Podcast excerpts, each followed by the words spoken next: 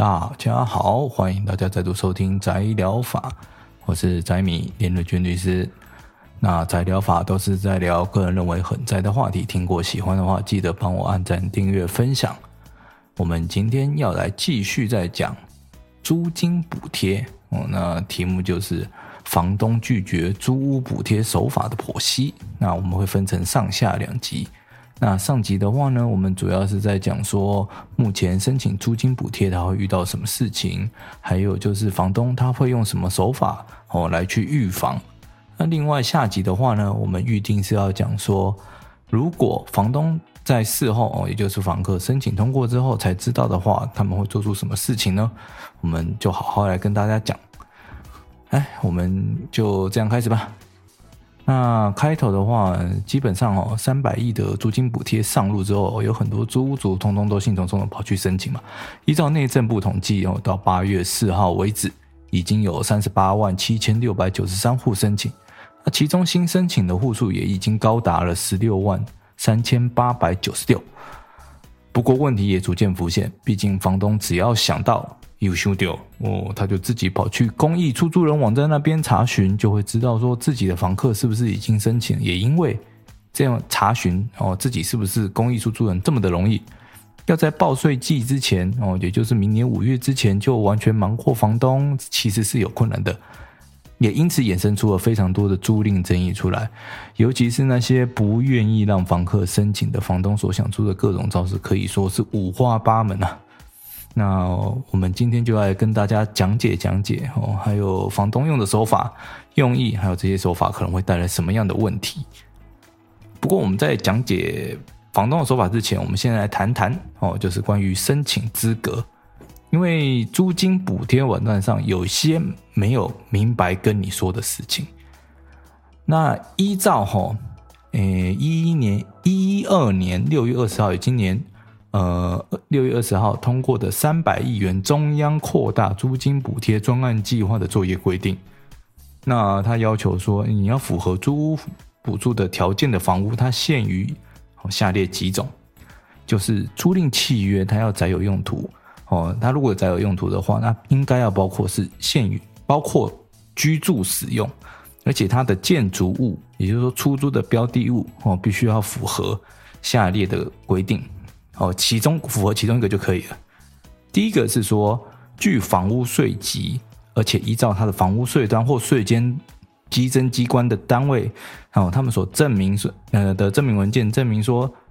这一栋建物它所载的全部或部分，它是按照住家税率，哦，住家用税率来课征房屋税的。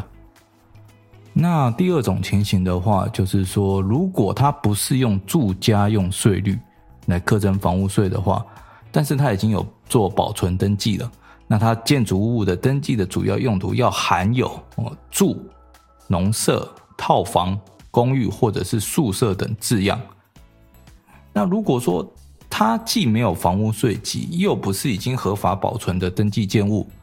也就是所谓的违章建筑哦，是没有房屋税籍的违章建筑，那就必须要有。申请人去切结说，我确实有租赁房屋作为居住使用之事实，也就是说，申请人要出具切结书，并且还要减负到申请日为止，然后半年内所缴纳的自来水、哎水电费证明、门牌证明，或者是说他可能要去申请村里长去开一个居住证明。那当然，有的人可能会搞不太清楚，看不太懂嘛，哦，那什么是房屋税籍？那基本上哦，只要有被课征房屋税的，就会有房屋税籍。所有的合法建物都会有，就连违章建筑它也会有。否则的话，你想想看，很不公平嘛。只有合法建物要课房屋税，违法建物却不用，也太奇怪了。这有违平等原则吧？而且，房屋税籍它还有再分成住家用跟非住家用的。那最初税捐稽征机关它在稽查的时候，哦，那他其实就会去确认说。哎，你这个到底是住家用还是非住家用？就非住家用，其实就很简单，就比如说你开店做生意，或者说你做公公司行号登记之用，哦，那这种状况的话，因为他已经有查过了，税捐机关已经有查证过了，所以如果是住家用，那你就一定是符合哦申请租屋补助的房屋资格，那这种状况让你申请就不会被驳回。要怎么查询呢？其实各地县市政府税捐稽征处虽然有开放查询啊，目前我自己实际去实测过，像新北市政府就很奇怪，我用他们的系统，我打入呃我家的地址一直都没有冒出来，但是台北市倒是很正常啊啊，我输入地址门牌号码之后呢，马上就蹦出来，就查得到说是哪一个呃，就是我的房屋税籍的编号是多少，但是我先声明一点。这个只能查到说你房子的房屋税籍编号，但没办法查到住家它是不是住家税率还是非住家税率。所以这一块的话，呃，如果你要申请的时候，你查得到房屋税籍编号啊，也不要高兴得太早，我们后面再讲哦。那第二个什么叫建物登记呢？刚刚前面讲的是房屋税籍嘛，建物那个房屋税籍是在税捐稽征处，那所谓的建物登记呢，它是登记在地政机关那边。哦，地政还有建管处那边，那这边就是涉及到说，是不是有去办所谓的合法建物登记？基本上，我们只要知道户政门牌地址的话，我们都可以查得到说，这是不是一个合法建物？因为合法建物它会有建号，有建号，我们就可以查到使用执照。那使用执照上面，它就会登记说建物的用途。只要有我们刚刚念的第二第二幕嘛，它就会讲说有住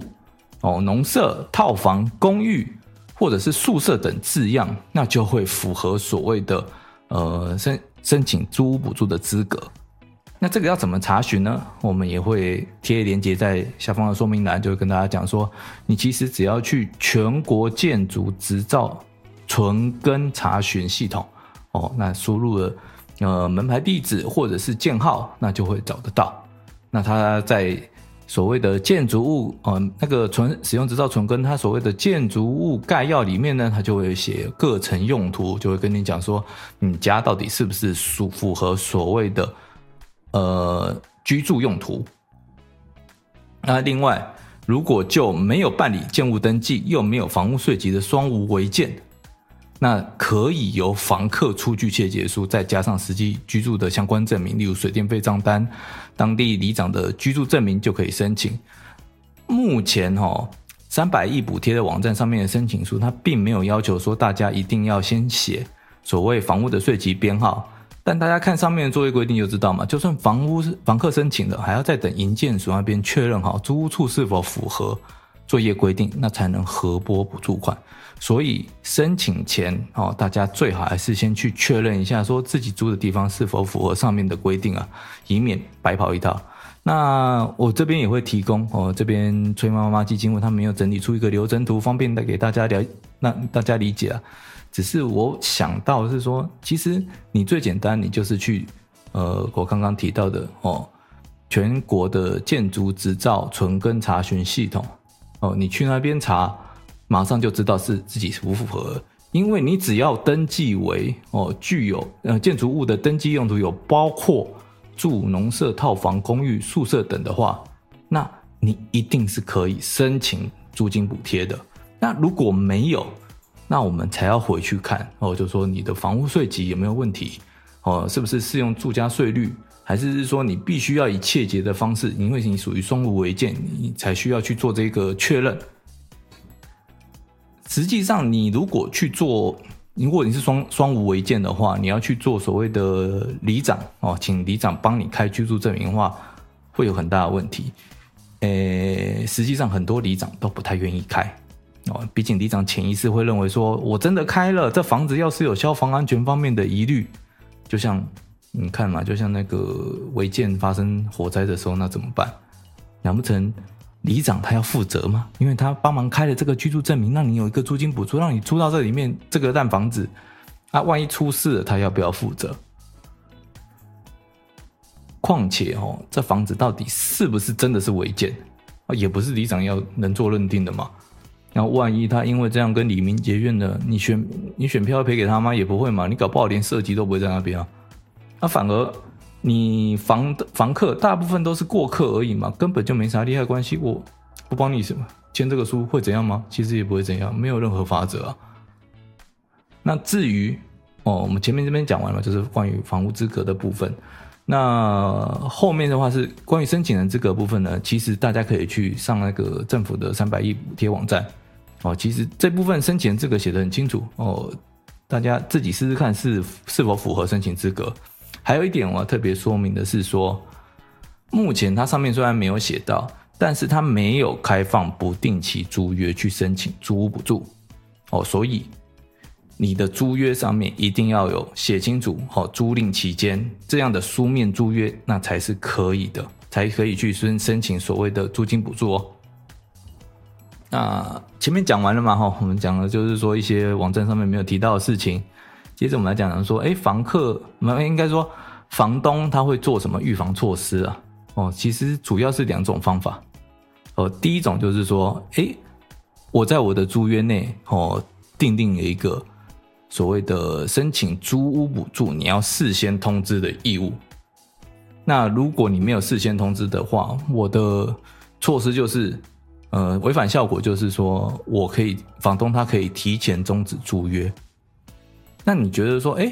那这样的话，我只要先通知房东，我就没事了吗？通常会定这种租，诶，通知义务的，还会再加一个东西，就是所谓的任意提前终止权。那就代表是说，今天万一你去申请了，哦，你就算事先有通知房东了，那房东他会不会有个可能性，就是说，你既然都要去申请了，好啊，你去申请啊。申请了之后，我再用任意终止权，我就赶快止损，把你给赶走。那你会敢申请吗？其实哦，如果你好好的想过，有看过契约条款的话，那你就会想到一点，哦，就比如说，因为我们刚刚讲的情形嘛。我在申请前，我得先通知房东。啊，如果我通知房东，啊，房东很有可能就会来一个任意终止，因为他只需要赔一个月的租金。那你其实你就会投鼠忌器了，导致就是说，哎，我房东的目的就达成了。反正你要去申请，我会先知道。你没有先告知我，我可以提前终止，不用赔你钱。啊，但是如果你通知我了，我也有可能提前终止，我了不起赔你一个月。我赔得起，那这样的话，你房客会真的敢去申请吗？哦，其实这个事情，老实讲，这一招还蛮贱的。你要说他违法吗？其实也还没有到那个程度，因为他是说你可以去申请啊，你我只是要求你要通知我而已。这个并没有违反我们说，呃，之前在第十六集讲到的所谓的住宅租约定型化契约应记载事项的规定。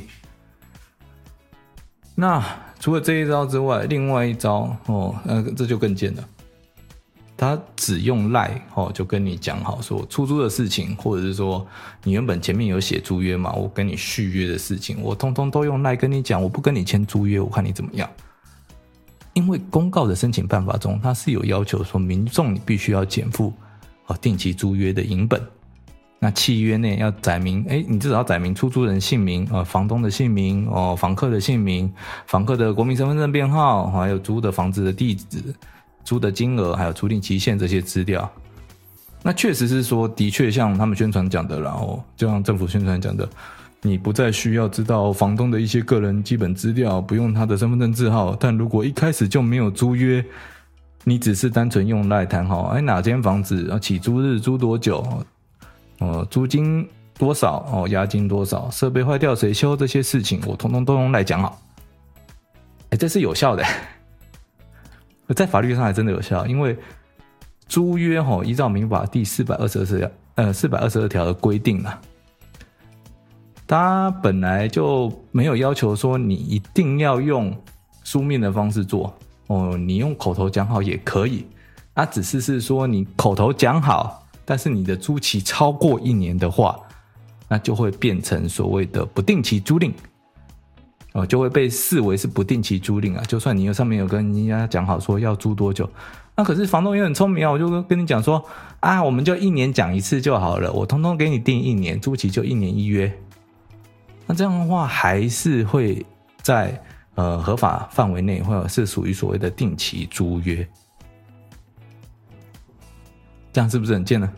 而且他给了你，呃，他是用来收租的账号嘛，门禁钥匙嘛，哦，他也不用像其他房东一样另外签一个书面租约，你搞不好觉得很方便呢，哦，都不用签什么，但是你就没办法去申请所谓的租屋补助啦，或者是说你前面有租约嘛，哦，已经都签好了写好了，那房东他只要在那上面跟你说啊，我们就照原契约条件哦，继续租约。那就算把赖的对话记录印出来，哎，你拿去申请看看啊。哦，那其实基本上，行政机关啊，就营建署那边，很有可能还是会要求你补件啊。你要提供影本嘛，然后要有在呃这个租金补贴期间内哦存续的合法租约出来。那问题是房东就不签给你，你该怎么办？我到时候还是一样有可能被驳回了。当然啦，房东他做这两个手法，他也有相应的风险要负担啊。我们刚刚讲到第一个，哦，就是所谓的通知义务再搭配任意终止权的话，依照定型化哦，因为你如果有约定哦，任意终止权，那依照住宅租赁定型化契约应记载事项第十四点的规定哦，你必须要双方平等，你不能说只有一方有提前终止，另外一方没有，就房东有，房客也要有嘛。那房东他也要承受说，哎，房客有可能是骑驴找马的一个心态啊。那对小房东而言，如果你的来的房客哦要一直换换换换换换久了，其实你会觉得很累啊。因为你提前终止的状况多了嘛，届时心里可能会想说，哎，那不如好好报税就好，这样其实很麻烦，我还要一直处理，就是说，哎，新的房客他要搬进来，我要准备些什么东西，还要跟他点交，哎。一个月这样跑一次还蛮累的，哦，再来是说他如果要跟你终止，那你还要再去清一次，啊，万一你遇到了比较凶狠的租霸，你怎么办？所以这样子房客来来去去，哦，其实是房东也是最不愿意见的一个场景了。那第二个方法，哦，就是说我通通都不要用书面，我通通用赖来沟通，哎，可不可以？哎，看起来很不错啊，哦，如果有争议的话，我还可以印 LINE 的对话记录来证明说。双方的确是有这样的一个约定，那租期他只要定在一年内哦，也不至于会被法院认为说，哎，这个会变成不定期租赁啊。那只是哦，这只有阻挡房客去申请租屋补贴的效果啦。那房客他能不能拿这些对话记录拿去给国税局参考，也是可以啊。那万一明年哦，那个这些租金租金补贴申请的规定又改了，你这招还有没有效都很难说呢。不过，如果哦，租屋市场上你真的想要申请租屋补助的话，我个人还是建议啦，去找有标明可以申请的房东吧。万一你真的很喜欢哦，就是他没有明白跟你讲说到底可不可以申请租屋补助，那你也记得签约前看看有没有我们上面我刚刚上面讲的这些预防措施。如果有的话，你真的要慎重考虑一下哦，最好换一家，因为代表这个房东也很会钻漏洞。哦，你不知道你跟他租了之后会不会有多少麻烦出来？而且我们之前第十六集就有讲过，为什么房东要这么抗拒哦，房客去申请租屋补助，主要就是税啊。虽然说哦，短期来看哦，如果房客申请成功，房东就变成当然会变成公益出租人嘛，享有很多的租税优惠嘛。如果是一个很普通的小房东，他短期内没有要出售，我短期是讲说，哎。六年内哦，他没有要出售的意思。那租金他能因此增加的幅，嗯，就算他要去缴税好了，因为是公益出租人了哦，他要缴的税能增加的幅度也非常有限，而且法规也没有禁止房东诶，你事先哦把自己要负担的税金直接算进房租当中。那他把这些税捐成本算算入来定这个租金，还可以同意哦房客申请租屋补助，他再把这些作为卖点。那看起来，这些小房东好像没有什么拒绝的道理啊。但别忘了嘛，我们我们讲到所谓的民主的素养，就是你不要完全相信政府。今天这个租金补贴的政策，你很难期待说它会一直持续下去，因为是大傻逼嘛。那傻到什么时候？万一哪一天哦，哪一个年度又会取消了？他说阶段性任务已达成，那对房东而言，自己仍然维持，就是加上税负的租金，它会不会变得难以租出去了？会不会取消以后，它反而实际上可以收到的租金会变更少了？也就是说，我们对于政策是否能够持续，会有一个不信任在，这也导致说目前还是有很多房东在观望。好，那今天我们就大概讲到这边，好，下期我们来继续讲。当房东发现说，哎，房客成功申请到了租金补助之后，他会用什么方法来处理呢？还有在法律上这些规，嗯，在法律上的规定，房东说的是对的吗？哦，那我们敬请期待。那今天节目就到这边，欢迎留言告诉我你的看法。我是宅米律师，一起跟你聊很宅的话题。喜欢的话，记得按赞、订阅、分享。我们下周见。